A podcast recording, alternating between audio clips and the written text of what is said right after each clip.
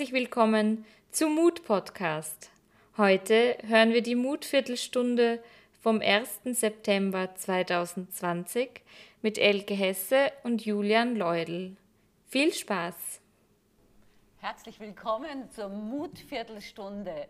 Schön, dass Sie wieder dabei sind oder zum ersten Mal dabei sind. Unsere Mutviertelstunde gibt es mittlerweile seit Mai dieses Jahres. Äh, wir wollten einfach die Möglichkeit bieten, dass wir mit Ihnen in Verbindung bleiben.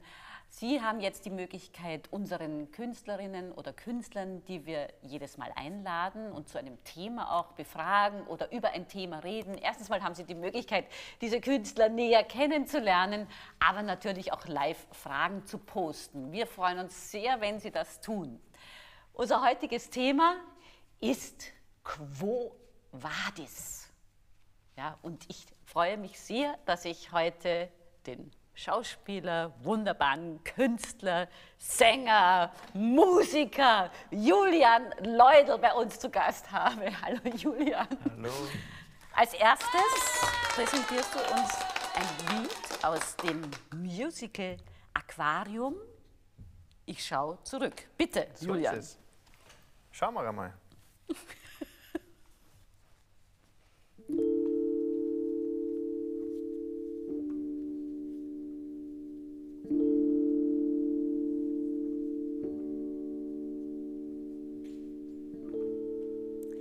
schau zurück,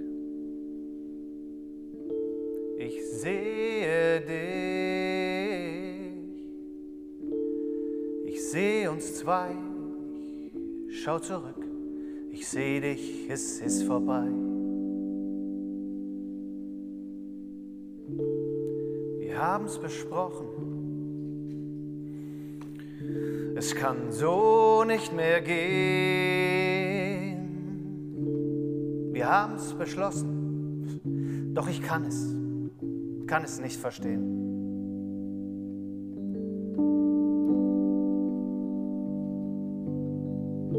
Ich sehe die Tage, die Tage des Glücks. Sie waren schön, doch sie sind fort, weit fort, weiß nicht wohin.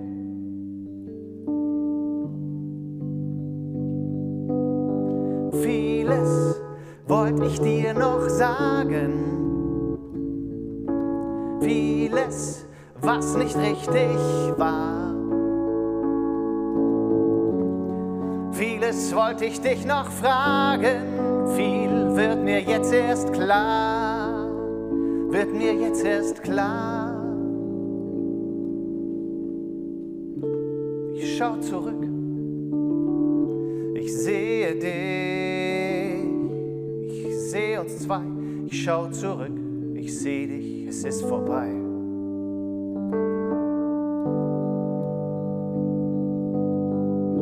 Wir haben's besprochen, so als ob nichts wär.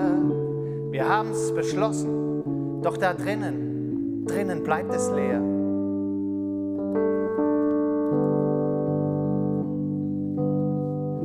Ich sehe die Tage, Tage des Glücks.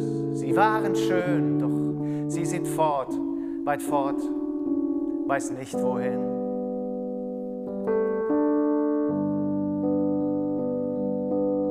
Vieles wollte ich dir noch sagen.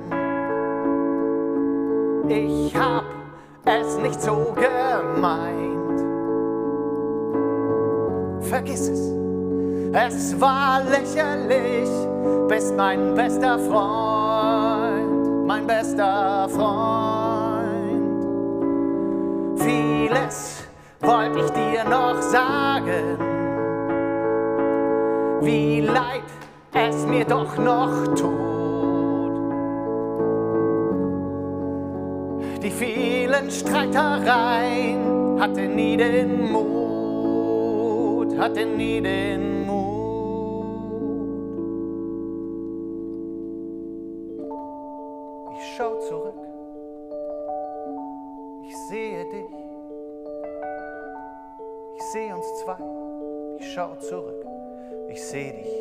vorbei.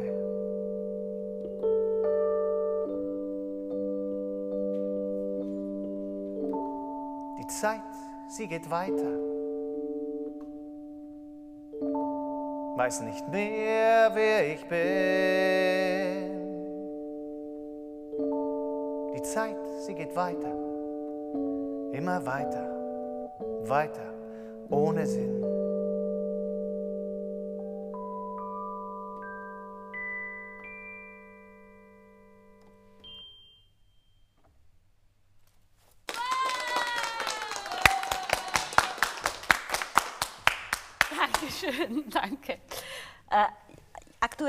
Probst du ja gerade. Wir sitzen nämlich auch quasi im Bühnenbild So ist es. von Aquarium, also eine Wiederaufnahme. Genau.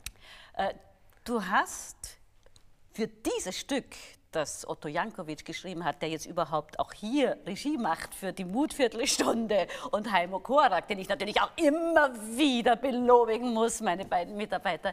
Nein, du hast für dieses Stück, glaube ich, extra Klavier spielen und Gitarre spielen gelernt. So, also Gitarre konnte ich ein bisschen vorher, ein bisschen schrammeln, also Lagerfeuermusik. Ja. Aber Klavier habe ich tatsächlich jetzt für dieses Stück begonnen. Wobei das war nicht der Grund, warum ich zugesagt habe. Sondern ich fand sogar das Stück gut.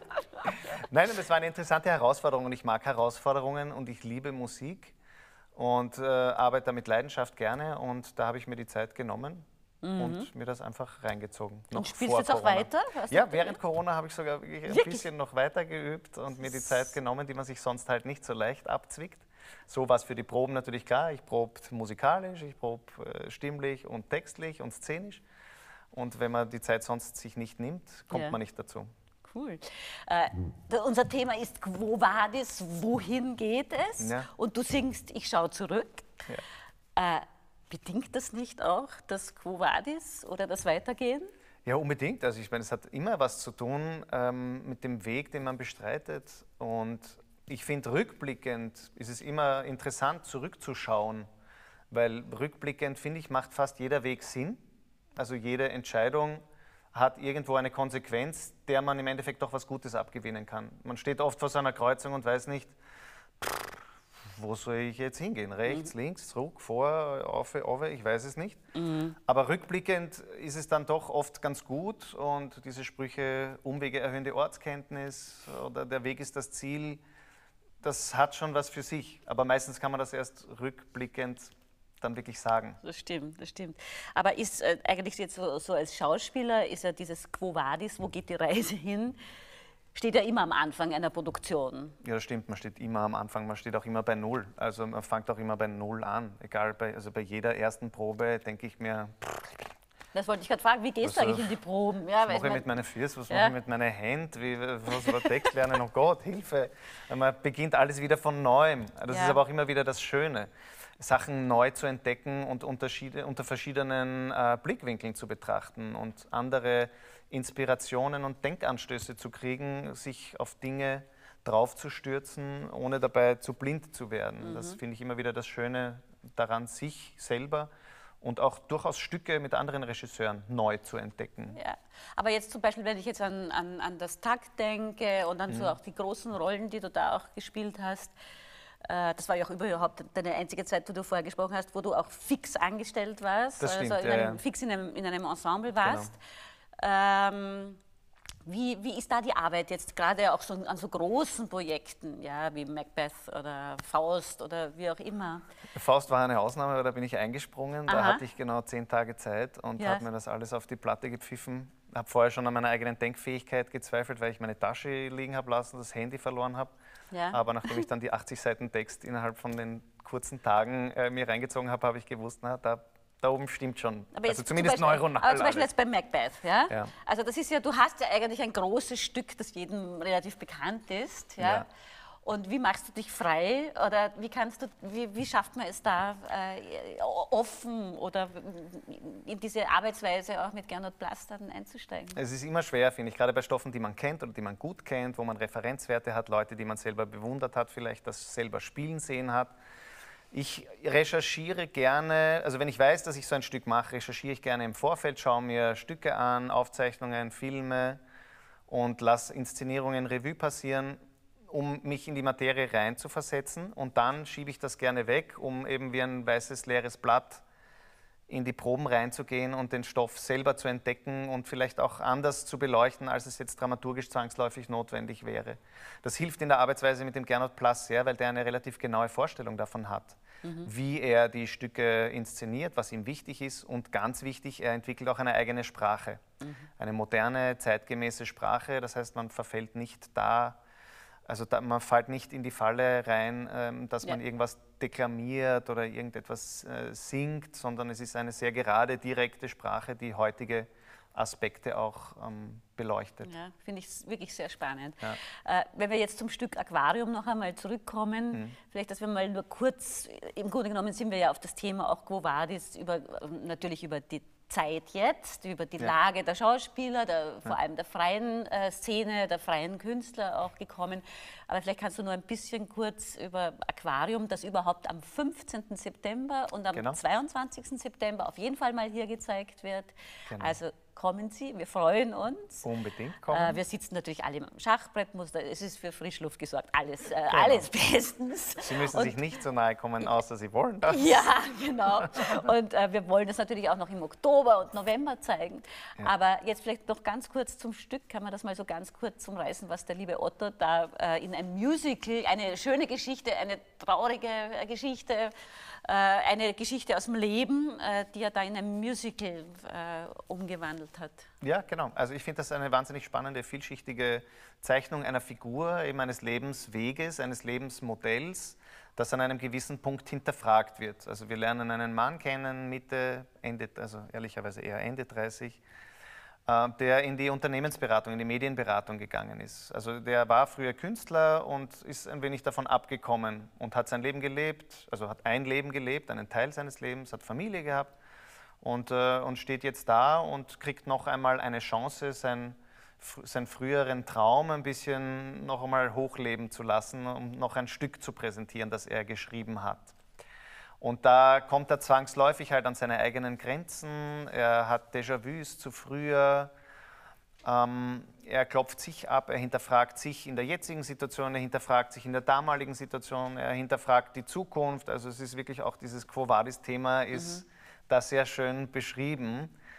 Und ich finde auch spannend, also jetzt gerade in der Situation finde ich irre spannend, dass wir da einen Menschen kennenlernen, der aufgrund einer Sinnkrise eigentlich seine berufliche Laufbahn als, als Wirtschafter, als Unternehmer ähm, hinterfragt, wohingegen ich als Künstler jetzt wieder aufgrund einer Gesundheitskrise mich frage, ist das Künstlerische eigentlich das ja. Richtige? Ja. Also, und, was, und zu welcher Antwort bist du gekommen? Ja, noch keiner. noch also, keiner. Ich ja. nehme gerne Angebote entgegen. Nein, es ist, ähm, es ist echt schwer, weil der Weg, finde ich, der künstlerische Weg ist für mich der einzig richtige, der sich für mich richtig anfühlt. Man hat immer die Möglichkeit, sich zu hinterfragen, sich neu zu definieren eben und bei jeder Probenarbeit wieder von Null zu stolpern und, und wieder anzufangen, sich neu zusammenzusetzen, die verschiedenen Teilaspekte von sich und von uns als Gesellschaft auch zu durchleuchten und sich die Zeit zu nehmen, das Miteinander zu analysieren. Und ähm, das finde ich unbezahlbar eigentlich. Also die Berufung ist auf jeden Fall da. Und das jetzt als Beruf zu machen, ist jetzt ein steiniger Weg, aber doch auch ein erfüllender. Mhm. Und jetzt so, wenn du jetzt vorher eben über Wirtschaft, der in die Wirtschaft gegangen ist, der Künstler, der in die Wirtschaft gegangen ist und, äh, und der Künstler. Ich sage ja immer, also eigentlich dieser, natürlich ist ein Riesenunterschied zwischen den Künstlern, zwischen dem Kreativen und, äh, und der Wirtschaft an sich, aber eigentlich müsste sich das ja herrlich befruchten können. Vielleicht kann man auch da ein bisschen jetzt aus dieser Krise drüber nachdenken, was kann auf der einen Seite die Künstlerschaft aus der Wirtschaft lernen, nämlich dieses äh, vielleicht, wie verkaufe oder wie vermarkte ich es auch noch besser und was mhm. kann die Wirtschaft sich aus der Kunst holen? In meinen Augen äh, kreative Inputs, kreative Ideen eigentlich sehr einfach. Ja? Absolut. Ja? ja also ich, dieses Schwarz-Weiß-Denken finde ich immer ein bisschen, ein bisschen schade. Ja. Aber, aber auch so, glaubst du, jetzt auch aus, der, aus dem ziemlichen Stillstand, glaubst du auch, dass sich so die Form des Theaters äh, da verändern wird? Ja, durchaus. Also ich glaube, es werden sicher neue Formen äh, aufpoppen. Es werden wahrscheinlich ein paar alte Formen auch dem Ganzen ähm, anheimfallen. Ich weiß nicht, wie leicht das sein wird, diese ganzen Strukturen aufrechtzuerhalten natürlich. Aber das ist eher die organisatorische Seite und die, das betrifft auch die Größe der Theater. Vom Inhalt her, finde ich, wird Theater nie aussterben, weil es geht immer ums Geschichtenerzählen. Und das haben Schamanen früher gemacht, ähm, das haben Dorfälteste gemacht. Und das ist ein bisschen unsere Aufgabe, finde ich auch als Künstler, ähm, Erzählungen weiterzugeben und Denkanstöße zu geben. Von dem her wird das nicht verloren gehen. Der Live-Charakter des Theaters wird, glaube ich, nie von irgendwas ersetzt werden können. Auch so schön das heute ist, dass alle hier per Internet eingeschaltet sind. Aber ich glaube, dieser Live-Charakter, das macht es doch aus, warum man ins Theater geht auch. Also nicht nur miteinander als Publikum, sondern auch die Künstler mit dem Publikum zusammen. Man geht immer gemeinsam auf eine Reise und geht hoffentlich nach dieser gemeinsamen Reise mit einer kleinen Idee oder einem kleinen warmen Gefühl im Herzen dann wieder raus und kann das noch ein paar Tage oder Wochen im Idealfall weitertragen. Mhm. Und ist es für dich, kannst du es dir vorstellen, vor einem Publikum zu sitzen, die mit Masken vor dir sitzen? Weil ja. ich glaube, gerade beim Theater, ich sage jetzt mal, das Theater lebt natürlich schon auch von einem gewissen Blickkontakt, zumindest ja, ja. bis zur ersten und zweiten Reihe, die du sehen kannst. Absolut, ja. Also es wäre sicher ein ungewohnter Anblick. Das Publikum an sich ist ein ungewohnter Anblick, jetzt gerade, weil monatelang einfach nichts war. Aber ich glaube, also für mich wäre es wahrscheinlich leichter als für jemanden, der im Publikum sitzt ähm, und dann vielleicht ein bisschen ein eingeschränktes sinnliches Erlebnis hat, glaube ich. Mhm.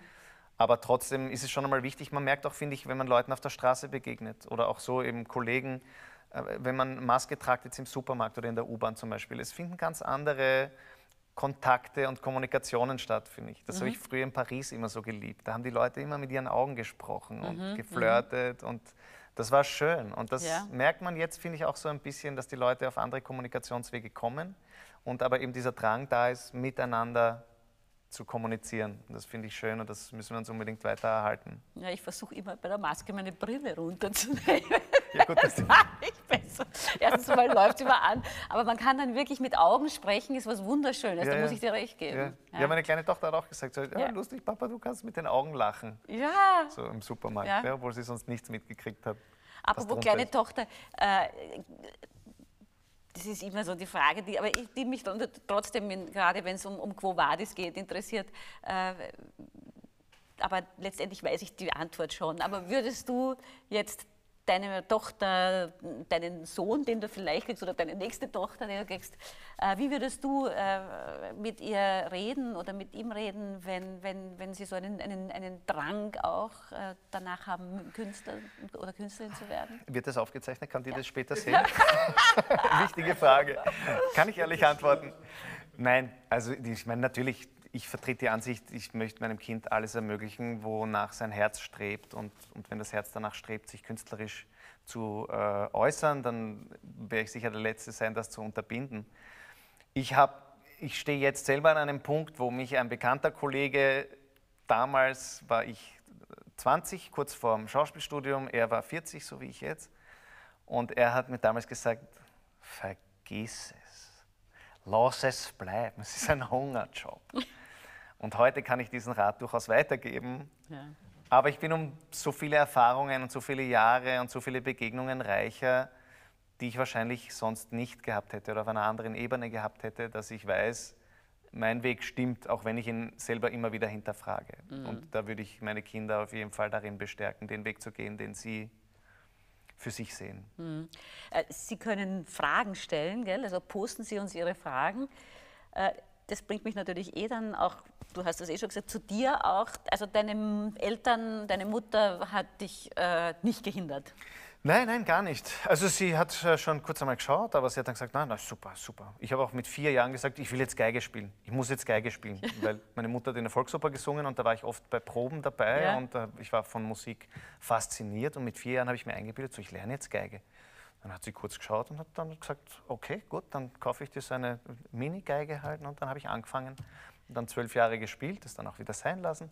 Aber so war es beim Schauspiel dann im Endeffekt zum Glück nicht, aber zumindest ja. am Anfang hat sie gesagt, aha, okay, eigentlich wolltest du Medizin studieren, gut, ja, aber mach, wonach dein Herz strebt. Ja. Und, und ein so zündender Moment, wo es dann wirklich für dich klar war? Gab es das? Ja, das gab es relativ früh. Ich muss sagen, ich, bin, ich hatte halt das Glück, dass ich mit sechs Jahren schon auf der Bühne gestanden bin in Bregenz bei den Festspielen als äh, Edelkompase, wie man das heute so schön sagt. mit der Mariana Lipovschek und dem Carlo Cosuta Ja. in Samson und Dalila. Das war eine Oper, die sie im Festspielhaus gespielt haben. Und nachdem die Dalila im Samson die Haare abschneidet und das Augenlicht raubt, äh, war ich der Engel, der ihn dann den ganzen Akt äh, Ah, über die Bühne geführt sogar. hat. Na, Schau, ist ja schön. Wer hat diese Fotos zur Verfügung stehen? Hallo? Und das war so ein Moment von ah, Theaterluft schnuppern und einfach mit Künstlern auch sich umgeben und auf eine Art und Weise ernst genommen zu werden als Kind, schon als Sechsjähriger, was man sonst nicht so gewohnt ist. Und das war schon irgendwie ein zündender Moment. Also dieser Geruch in dem Theater, in der Gabriel Barilli beschreibt das auch so schön in seinem Stück Butterbrot, wo der Schauspieler, Stefan glaube ich heißt er, ich habe es vorgesprochen, aber ich soll es wissen. Aber der erzählt jedenfalls, wie er in dem Theater sitzt und wie er diese Wärme und diese, diese, diesen Geruch der samtenen roten Theatersessel wahrnimmt und, und, und diese staubige Luft, die aber so viel auch in sich birgt und diese Spannung. Das war so ein bisschen auch bei mir das Erlebnis damals. Und wo ist dann eigentlich nach deinem Studium, nach deinem Schauspielstudium, nach der Ausbildung, wo ist dann, was war dein erstes? Das erste Jahr war Ja. ich eigentlich so halb, also naja gut, sagen wir so, das letzte Jahr von der Schauspielschule, die letzten anderthalb Jahre war ich viel auf Tournee schon, habe mir eigentlich bei der, beim Konservatorium nochmal die Urlaubsscheine abgeholt, die sie, die Leitung mir widerwillig unterzeichnet Ja, eben, hat. das haben sie ja nicht Das gern haben sie gar oder? nicht Das sie gerne, aber ich nicht. habe gesagt, ich lerne nichts. Es war damals gerade eine Umstellung, weil die EFJ gegangen ist und äh, Tim Kramer damals frisch gekommen ist und dadurch war der Unterricht auch für uns obere Jahrgänge jetzt nicht unbedingt zu 100 Prozent gewährleistet. Da habe ich dann argumentiert, lasst mich raus, ich will spüren, ich will spüren, ich Ja. will was machen. Und das haben sie dann leider gemacht, den Fehler. Nein, das war toll und da habe ich viel Tourneen gemacht und nach der äh, Schauspielschule bin ich dann, also nach den Tourneen bin ich dann in Bregenz nach einem Engagement am Theater Kosmos gefragt worden von den Gründern vom Tagtheater eben, die sich damals in der Saison 2007, 2008, glaube ich, war das, äh, haben sie sich entschieden, ein Ensemble zu machen. Ja. Als erste Off-Bühne eigentlich überhaupt, weil das ist eine finanzielle, ist ein finanzieller Selbstmord auf Raten eigentlich, ein Ensemble sich Eigentlich, zu leisten. Ja. Und die haben mich gefragt, ob ich da nicht mitmachen will. Und da waren wir sechs Leute im Ensemble. Und das war eine tolle Zeit. Ich mag das überhaupt nicht missen, weil wir haben wirklich, wir haben teilweise sieben, acht Premieren jedes Jahr gehabt. Und ich war natürlich als junger, jugendlicher Liebhaber, wie damals noch so schön, wie es so schön geheißen hat, war ich an vorderster Front immer dabei, voll besetzt, hauptbesetzt. Und das war irre anstrengend, aber auch, ich habe viele Meter gemacht und viel gelernt dabei. Und seit wann bist du jetzt frei? Also vier Jahre warst du. Das Genau, ich war dann bis einige Zeit 2011 jetzt, oder? ungefähr, war ja. ich im Ensemble, also 2010, 2011 glaube ich, Also zehn. Jahre, gute zehn Jahre, die du jetzt. Jetzt bin ich zehn Freier Jahre bist. frei, Ja. genau, und war immer eigentlich sehr happy. Ich, so die Auftragslage war, so wie halt bei vielen Kollegen, dass man sagt, es ist ein Fleckerlteppich, es kommt einmal da was rein oder man ist einmal da als Sprecher vielleicht oder synchronisiert, da singt man, da spielt man. Aber alles in allem ist sich das super schön ausgegangen die letzten Jahre und es war eine vielfältige und schöne Herausforderung und auch gleichzeitig natürlich die Freiberuflichkeit als eigentlich ja, sehr leicht anmutendes Wort war schön, weil man hat sich Sachen aussuchen können, man hat mit der Familienplanung natürlich Rücksicht nehmen können und Sachen zu oder absagen können oder unter gewissen Voraussetzungen zu und absagen können. Und das ist eine Freiheit auch. Und ich das meine, du schön. bist ja auch gut im Geschäft, du drehst Ja, auch sehr Glück. viel. Ja, ja. Aber es ist natürlich jetzt schon ganz klar äh, zutage gekommen, äh, was es auch bedeuten kann, Ja. als freier äh, Schauspieler. Ja, man kann dann auch sehr frei in sein. ein Loch zu fallen. Ja. in der Zeit. Sehr frei, also ja. sehr frei, ja. Ja. Es war echt. Ähm, ich habe unlängst gelesen von, von einem ähm, Bekannten, der geschrieben hat, und das finde ich auch, das, es, es, war, es war so, wie wenn man in Zeitlupe gegen eine Wand fährt. Mhm. Also man sieht schon irgendwie, oh, halt das, pff, da kommt was. Dann langsam kommt es näher, man denkt sich, aber vielleicht kriegen wir die Kurve noch, na, aber und dann immer näher und näher und dann rücken so die ersten Engagements, die wegbrechen, denkt man sich, ja, okay, haben wir einen freien Sommer, super. Ich habe den total genossen mit der Familie. Eben im Februar kommt das zweite Kind, Ja. den Lockdown positivst genützt. Wie man merkt, das Ergebnis ist, wird im Februar zu sehen sein. Demnächst in Gratuliere. diesem Theater. ne, und dann bricht halt das zweite Engagement weg und man denkt sich, ja gut, okay, der Sommer ist gelaufen, schauen wir in Herbst, ne? gut, das wird ja noch gehen irgendwie. Und dann ist natürlich da die Planungssicherheit auch nicht da, vor allem bei Leuten, die, äh, die privat produzieren. Ich meine, ein Burgtheater, eine Josefstadt, ein Volkstheater hat da ein bisschen den Vorteil, muss man ehrlicherweise sagen, dass sie einfach so produzieren und planen können, als wenn nichts wäre. Was auch eigentlich richtig ist, ähm, aber andere Häuser haben diese Planungssicherheit nicht und dadurch ist auch viel jetzt im Herbst ins Wasser gefallen oder hat sich verschoben. Und diese Wand ist immer ja. näher gekommen. Ja.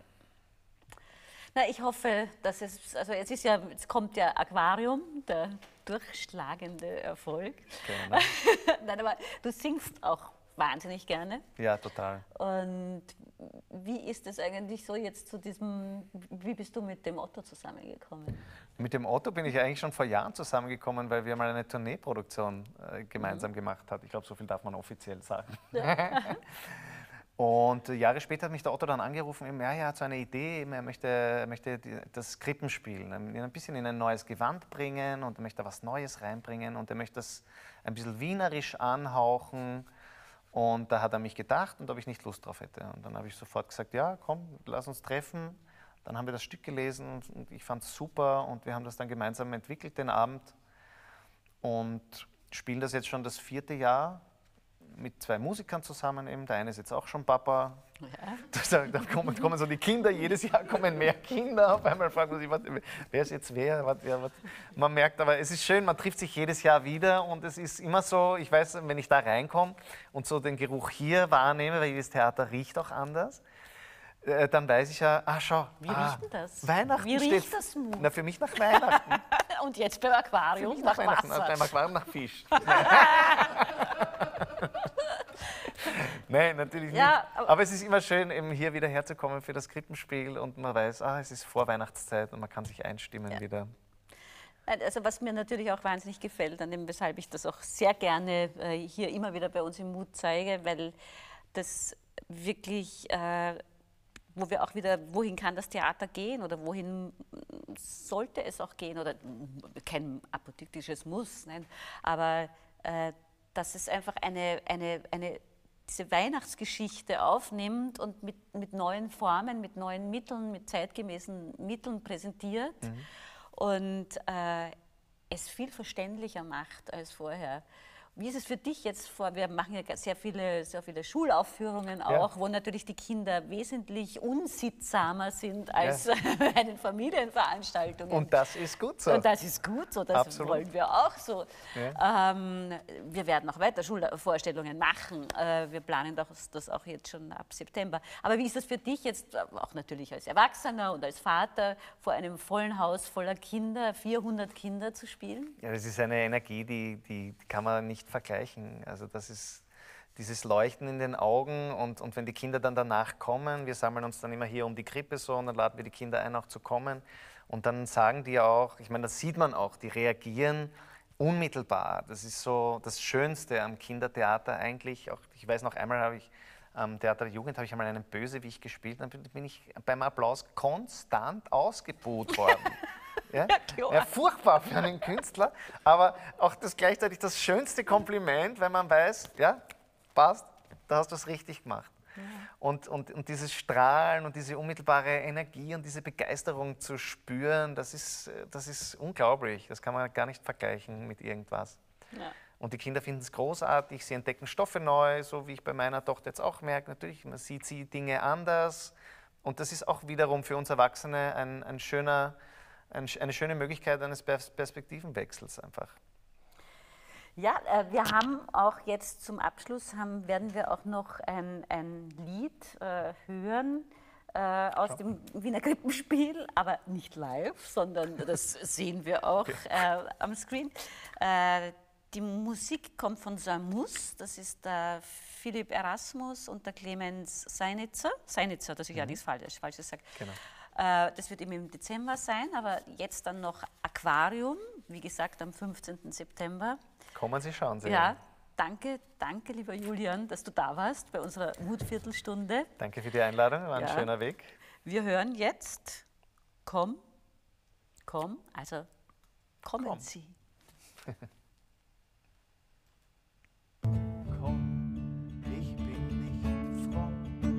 aber komm, komm, komm. Wenn die Scherben klingen und kein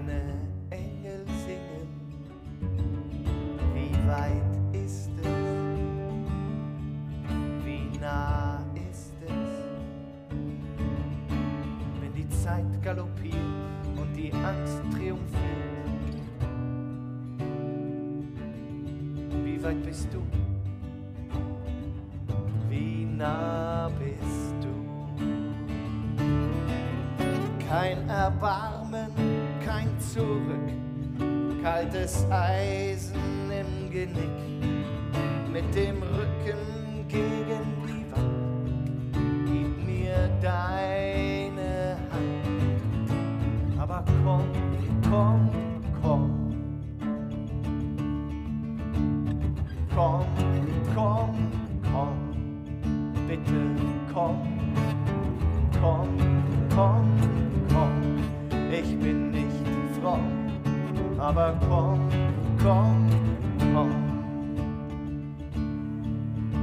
Wenn das Böse siegt, die ganze Welt nur lügt, wie weit ist es?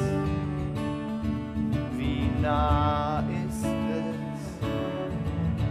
Keine Wahrheit, kein Zurück, schlechte Rolle, schlechtes Stück.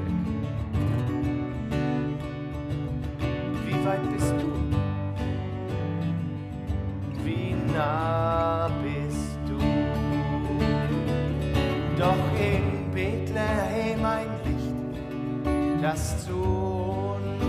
Uns allen spricht egal wer, was wir sind, alle erlöst durch das Kind.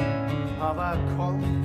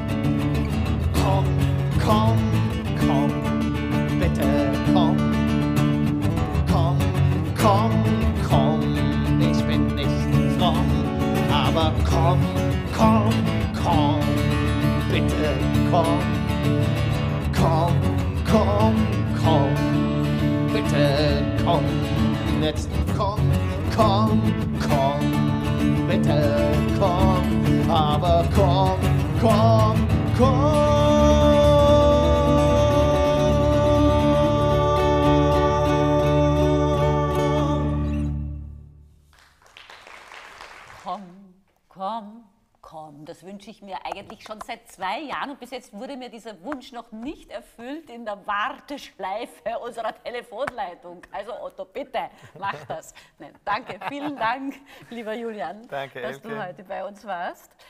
Äh, wir sehen uns wieder bei der nächsten Mutviertelstunde am 8. September und mein Gast wird Erich Schleier sein und das Thema dieser Mutviertelstunde ist nichts zu verschleiern. Ich freue mich auf Sie.